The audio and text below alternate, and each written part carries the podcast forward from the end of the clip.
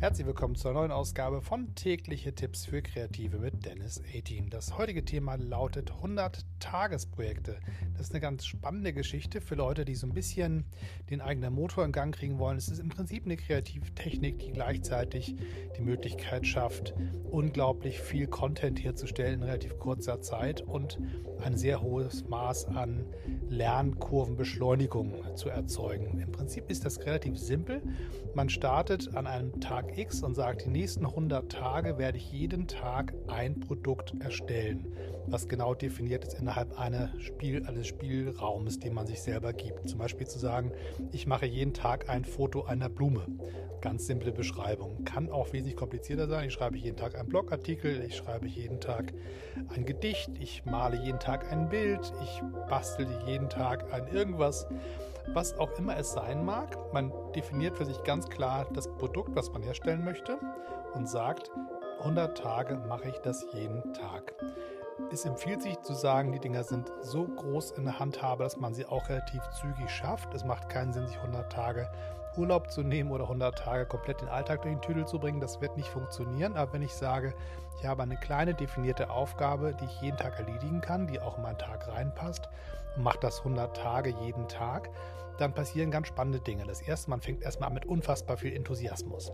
Man stürzt sich drauf, man macht, man tut, man freut sich auf den nächsten Tag, man produziert vielleicht auch mal zwei, drei Sachen an einem Tag, dass man sich einen Puffer vor sich her schiebt, dass man sagen kann, ich habe jeden Tag sozusagen ähm, irgendwie Content zum Beispiel draußen im Netz, auch wenn ich jeden Tag produzieren kann, zum Beispiel das Wochenende, da weiß ich, die Familie will was von mir, da habe ich keine Zeit dafür, also mache ich Donnerstag, Freitag immer so ein, zwei Dinger mehr und dann kann ich es mal vor mir herschieben, so eine Art Bugwelle und man ist ganz gut dabei. Das reicht so meistens der Sprung so für die ersten, sagen wir mal, zwei Wochen. Und dann kommt irgendwann der Punkt, man sagt, ah, das ist ja doch ganz schön viel. 100 Tage sind ganz schön lang. Das sind ja irgendwie so drei Monate plus ein bisschen was. Ähm, oh weia, das wird jetzt ganz schön zäh. Und dann fängt man an, ein bisschen langsamer zu arbeiten und mehr nachzudenken und zu überlegen, wie man sich das eintaktet. Man fängt an, neue Arbeitsmethoden auszuprobieren, zu sagen, wie kann ich schneller arbeiten, wie kann ich effizienter arbeiten, wie komme ich schneller zum Ergebnis, kann ich vorarbeiten, kann ich mehr Luft schaffen, dass ich sagen kann, es gibt eine Zeit, wo ich genau weiß, da muss ich in meinem Kalender Platz schaffen, damit ich arbeiten kann. Man fängt ganz viele Sachen an, das täglichen Doing genauer zu betrachten und zu sehen, wie man das Produkt ähm, jeden Tag produzieren kann. Man fängt an, das Projekt ähm, einfach durchs schnellere Lernen, weil man gewisse handwerkliche Fähigkeiten sich aufschafft, weil man einfach Dinge schon ein paar Mal gemacht hat, besser zu bewältigen. Erst, erst ist man so ein bisschen getrieben vom Schwung, dann kommen die Schwierigkeiten, da fängt man an, sich Shortcuts zu überlegen, da fängt man an, zu, ähm, Sachen zu lernen und zu ritualisieren. Gewisse Dinge passieren automatisch.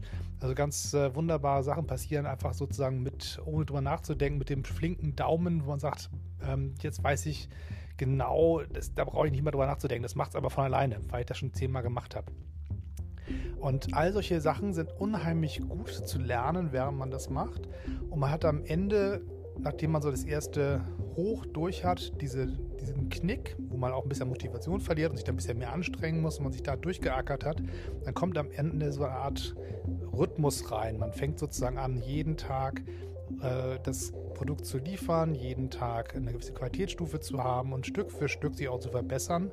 Und immer wenn man eine Phase hat, wo man ein bisschen absackt mit der, mit der Idee, kommt man auf so eine auf gelernte Mechanismen, auf die man zurückgreifen kann. Man sagt, okay, das nächste, die nächsten drei Dinger, die, wir, die ich jetzt mache, sind jetzt nicht das Innovativste, aber sie sind ordentlich.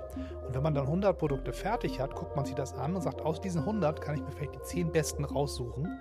Und mit denen gehe ich dann raus. Das ist dann mein, also mein Portfolio zum Beispiel. Ich kann das auf verschiedene Weise tun. Entweder dokumentiere ich das zum Beispiel im Netz, mache ich jeden Tag bei Instagram ein Foto raus, eine, ein kleines Filmchen, was auch immer. Man zeigt jeden Tag, was man da tut. Oder man macht das still und heimlich für sich alleine und geht am Ende nur mit den zehn Besten raus. Das kann man sich entscheiden. Also ich finde es immer ganz hübsch, diesen Prozess bei Leuten zu sehen, wie sie es machen. Ich habe das auch äh, schon durchgemacht, habe ich im Prinzip jeden Tag ein Plattencover erstellt auf meinem Telefon mit einem Foto, einem Text drauf, mir eine Band draufgesetzt, einen Band einen Titel für die Platte ausgedacht, ein, ein, ähm, ein Logo gestaltet für eine Plattenfirma. All das fiktiv, also weder die Platten gab es jemals, noch gab es diese Bands, noch die Plattenfirma, aber einfach diese grafische Leistung zu erstellen auf dem Handy und habe jeden Tag das gepostet bei Instagram. Und am Ende hatte ich fertig 100 Plattencover Und daraus habe ich mir ein kleines Scene hergestellt, was ich veröffentlicht habe bei Amazon mit einer Auswahl aus diesen Plattencovern. Also 100 Stück, jeden Tag gezeigt und danach ein Produkt hergestellt aus diesem Fundus heraus, was dann sozusagen das Produkt ist als Portfolio quasi, als Arbeitsnachweis oder als Beweis dessen, was da so gelernt worden ist. Das kann man sich überlegen, wie man es machen möchte. Auf alle Fälle möchte ich definitiv dafür werben, sich solche Sachen auszudrucken und tatsächlich auch zu sagen, ich mache diese Sache relativ lang. Also nicht mal, ich mache mal eine Woche was. Das ist alles nett und macht Spaß, aber diese 100 Tage haben auch eine gewisse eine besondere Steigerung an Lernwert dabei, eine gewisse Kontinuität und vor allen Dingen äh, the body of work, man so schön sagt, diese große Menge an Content, die man hat, aus dem man auswählen kann das, die nächste Qualitätsstufe, die nächste Produktstufe ist unheimlich spannend. Wenn diesen Fundus da vor sich liegen, dann sagt 100 Dinger liegen vor mir, da kann ich mir die besten Sachen raussuchen. Das ist auch ein richtig gutes Gefühl, wenn man das geschafft hat. So, das soll weil für heute erstmal gewesen sein, das Werben für das 100-Tage-Projekt. Ich hoffe, euch hat Spaß gemacht zuzuhören. Bis zum nächsten Mal. Abonniert bitte diesen Kanal, findet meinen Hauptpodcast, Dennis 18 Podcast, überall, wo ihr ihn finden könnt. Da findet ihr ihn auch. Und meine Homepage heißt www dennis18.de. Bis dann, bis zum nächsten Mal. Tschüss und immer schön weitermachen.